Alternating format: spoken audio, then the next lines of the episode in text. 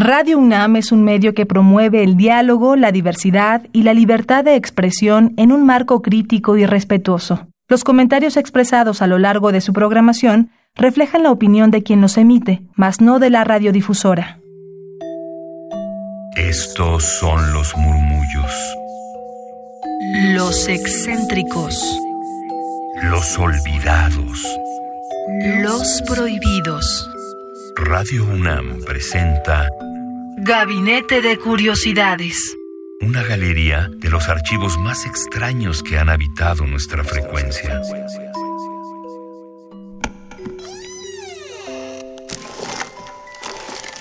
De archivo. ¡Cerca del año 2000! ¡Cerca del año 2000! Observa a tu alrededor. Observa a tu alrededor. Observa a tu alrededor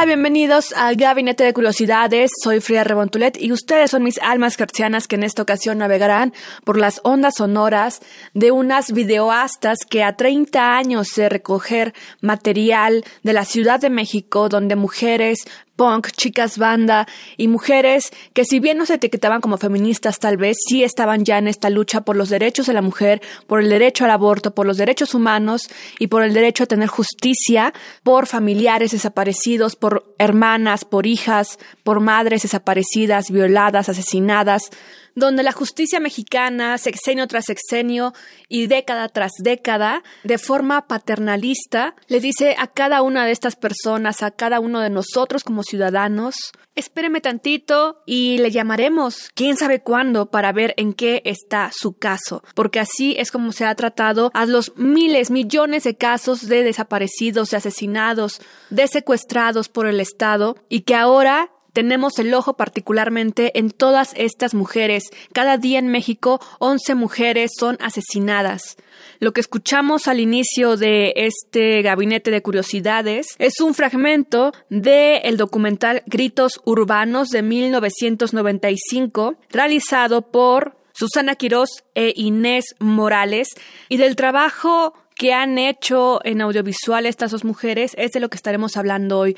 ¿Por qué? Porque retratan la realidad que desde hace 30 años se está pidiendo, al menos aquí en el Estado mexicano, justicia, derechos humanos, no desde el oficio, no desde la fórmula N950, etcétera, sino desde los actos, en los hechos. Pareciera que el tiempo no ha pasado. ¿Cómo es posible que desde 1985, 1989 hasta la fecha se siga gritando, pidiendo la misma justicia y la exigencia a nuestros derechos humanos y particularmente los derechos de la mujer? Y esto por dar un periodo en el tiempo, pero esta violencia que se ha ejercido hacia las mujeres y la omisión por parte del Estado para accionar la justicia ha sido histórica. A quien escuchamos en este audio inicial es nada más ni nada menos que Zappa Punk. Zappa Punk es Patricia Moreno, una chica banda, una chica punk de los años 70, 80 y hasta la fecha vive con nosotras Zappa Punk, una de las pioneras, si no es que la pionera del punk en México desde la calle. Como dice ella, no desde una situación de privilegio donde puedes comprar tus instrumentos y hacer música, sino desde la calle de forma literal. Zappa Punk, ya les dedicaremos un gabinete a ella particularmente y lo que ha hecho como música, pero hoy la escuchamos solamente en este poema que fue retratado por el documental Gritos Urbanos de 1995. Y bien, ¿quiénes son las que están haciendo estos documentales que están disponibles en YouTube? También se los voy a subir en nuestra cuenta de Twitter, arroba gabinete C-bajo, para que los puedan ver de forma completa y entrar también en ese lenguaje audiovisual que ellas crearon en los años 80, 90 particularmente. Ellas son Susana Quirós e Inés Morales, quienes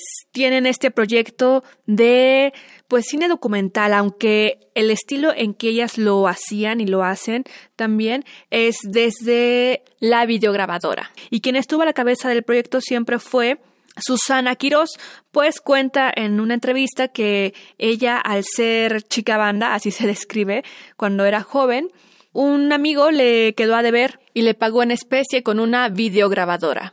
No sabía cómo usarla y nada más empezó a levantar imagen cassette tras cassette del círculo en el que ella se movía. Se movía con muchas ponquetas que se reunían ahí en los alrededores del Museo del Chopo, también en los tiraderos que antes eran Santa Fe y otras colonias, por ejemplo, de la Gustava Madero, en fin. Susana Quiroz es la que tenía este acercamiento directo porque también trabajaba apoyando a niños en situación de calle ahí en Insurgentes en los años 80 y eso le permitió junto con su cámara y con esa facilidad que ella tenía en la calle pues es que logró hacer una serie de archivos que retratan el México, la Ciudad de México o el defectuoso, como también se le conoce, de esas décadas, de los años 80, 90 y ya recientemente de este siglo, pues también de los años 2000. Susana Quirós, al tener tantos cassettes, tanto material y sin saber a ciencia cierta qué tenía, ¿no? Porque ella iba grabando cassette tras cassette y lo guardaba porque no sabía cómo qué hacer con ello o dónde reproducirlo para poder ver su material. Entonces, en algún momento ella iba caminando por la calle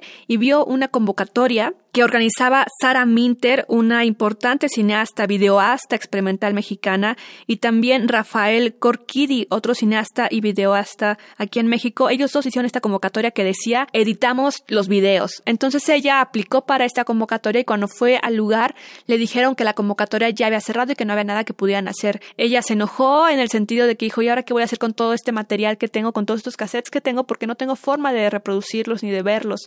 No sé qué hacer con ellos, los voy a tirar, es lo que ella literalmente dijo. Y entonces quien estaba en ese espacio para darle la información sobre la convocatoria le dijo, ¿sabes qué? Vamos a tal lugar y ahí te voy a enseñar a calificar tus propios videos para que edites tú, ¿no? Y puedas hacer los montajes de lo que tú quieras rescatar. Y fue así como una mujer le dio la oportunidad a Susana Quirós para, digo, ya no entró a esa convocatoria, pero le, le dio las herramientas para que ella pudiera conocer cómo editar y calificar sus videos y por primera vez ver lo que ella ya estaba documentando. Pero de ahí ya se inició una carrera de la cual ahora se caracteriza justamente por estos documentales tan cercanos a la gente de esa década, a estas, lo que sí en ese entonces sí eran subculturas, y también realidades que aún hoy vivimos, como la situación de los niños y de las niñas en la calle, y de ello también tienen un documental. Con el tiempo, Susana Quirós también se fue haciendo de un equipo más grande y a él se sumó Inés Morales, quien es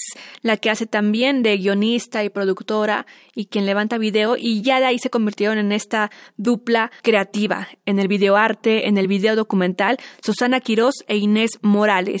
Ambas desde los años 80 retratando a las personas, las culturas que el status quo no quiere ver, que quiere mantener en la marginalidad. Vamos a escuchar ahora otro fragmento llamado Un grito desesperado de este documental que hicieron en 1995 Gritos Urbanos. Son mujeres punks a las que van a escuchar a estas poesías que se avientan en la calle. Esto fue un grito desesperado de video documental Gritos Urbanos de 1995, mujeres punks reclamando poesía en la calle. Una historia triste, un grito desesperado, una calle oscura, un grito olvidado. Lágrimas en su rostro, un cuerpo maltratado, una mujer ahogada en un charco de sangre. Ha quedado, alguien la ha atacado, sexualmente la ha violado, físicamente la han matado. Gritos femeninos, gritos de dolor, gritos femeninos, gritos de rencor. Sobreviviente de la sobreviviente de una neurosis atómica, sobreviviente, sobreviviente, sobreviviente de la guerra química, sobreviviente, sobreviviente, sobreviviente, sobreviviente. Fosas, fosas vacías, fosas vacías, arraigadas de una raíz subterránea. El árbol, el árbol de la naturaleza te señala la muerte, la muerte convertida en polvo, en polvo, en polvo. Esto fue dirigido, grabado, editado y todo, producido por Susana Quirós e Inés Morales, videoastas mexicanas, que poco se ha hablado de ellas. Créanme que este gabinete de curiosidades sí es bastante particular porque son audios que no van a encontrar tan fácilmente en el espectro radiofónico. Susana Quiroz e Inés Morales, si bien no se ponen la etiqueta de feministas, sí que están en pro, como todos yo creo en este mundo, en este país, o la mayoría al menos de las personas, así lo quiero pensar, en pro en la búsqueda de la justicia, de los derechos humanos, de que todos tenemos derecho a vivir en paz. Y ahora vamos a escuchar otro extracto de este primer documental que salió del recorte y la edición que ellas hicieron por primera vez y dijeron, órale, tenemos un discurso que dar, porque lo que sí hacían ellas era grabar la actividad de las mujeres, porque decían, ya estamos hartas de que todos los documentales del rock, de la música, de los niños de la calle, de los punks y demás, todos son enfocados a los hombres y las mujeres, las mujeres aquí existimos, las mujeres también tenemos que decir, las mujeres también hacemos música, las mujeres también estamos en protesta, las mujeres también vivimos en la calle y ahí se violan nuestros derechos más que nunca y de ahí la relevancia que ellas han generado en el video documental. Esto es un performance sobre el aborto de 1991 en el documental El primer aullido.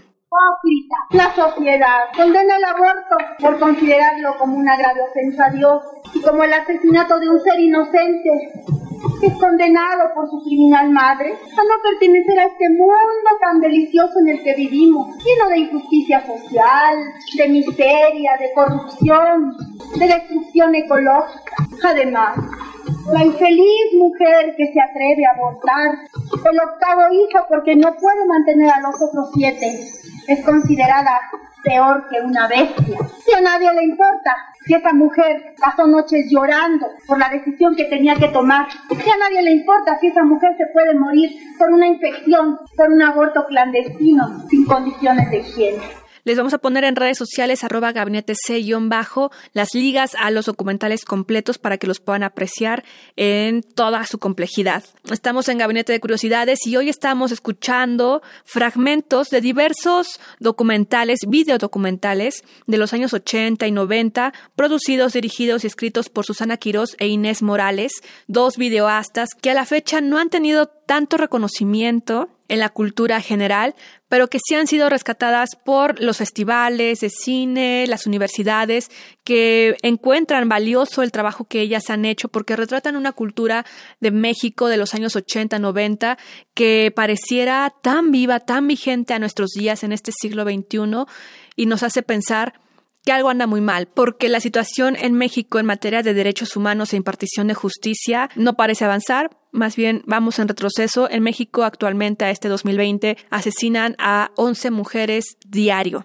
Al momento en que hoy se está transmitiendo este gabinete de curiosidades en la Ciudad de México, pero en México en general, se están viviendo una serie de protestas por grupos y colectivos feministas, personas que están exigiendo ya la justicia, exigiendo resoluciones más allá del paternalismo con el que responden las instituciones mexicanas a casos de vejaciones a los ciudadanos. ¿Cuántos años de hacer las cosas como se deben, presentando las denuncias, presentándose a cada una de las audiencias, presentándose con los abogados y haciendo archivos eternos que nunca tienen resolución? Hoy estamos escuchando testimonios de hace 30 años que ya denunciaban, exigían mostraban los problemas que aún hoy no se resuelven en materia de derechos humanos e impartición de justicia. Ya para cerrar este gabinete de curiosidades, nos vamos con un fragmento del documental La Dimensión del Olvido de 1995. Este documental retrata la situación de las niñas que viven en la calle,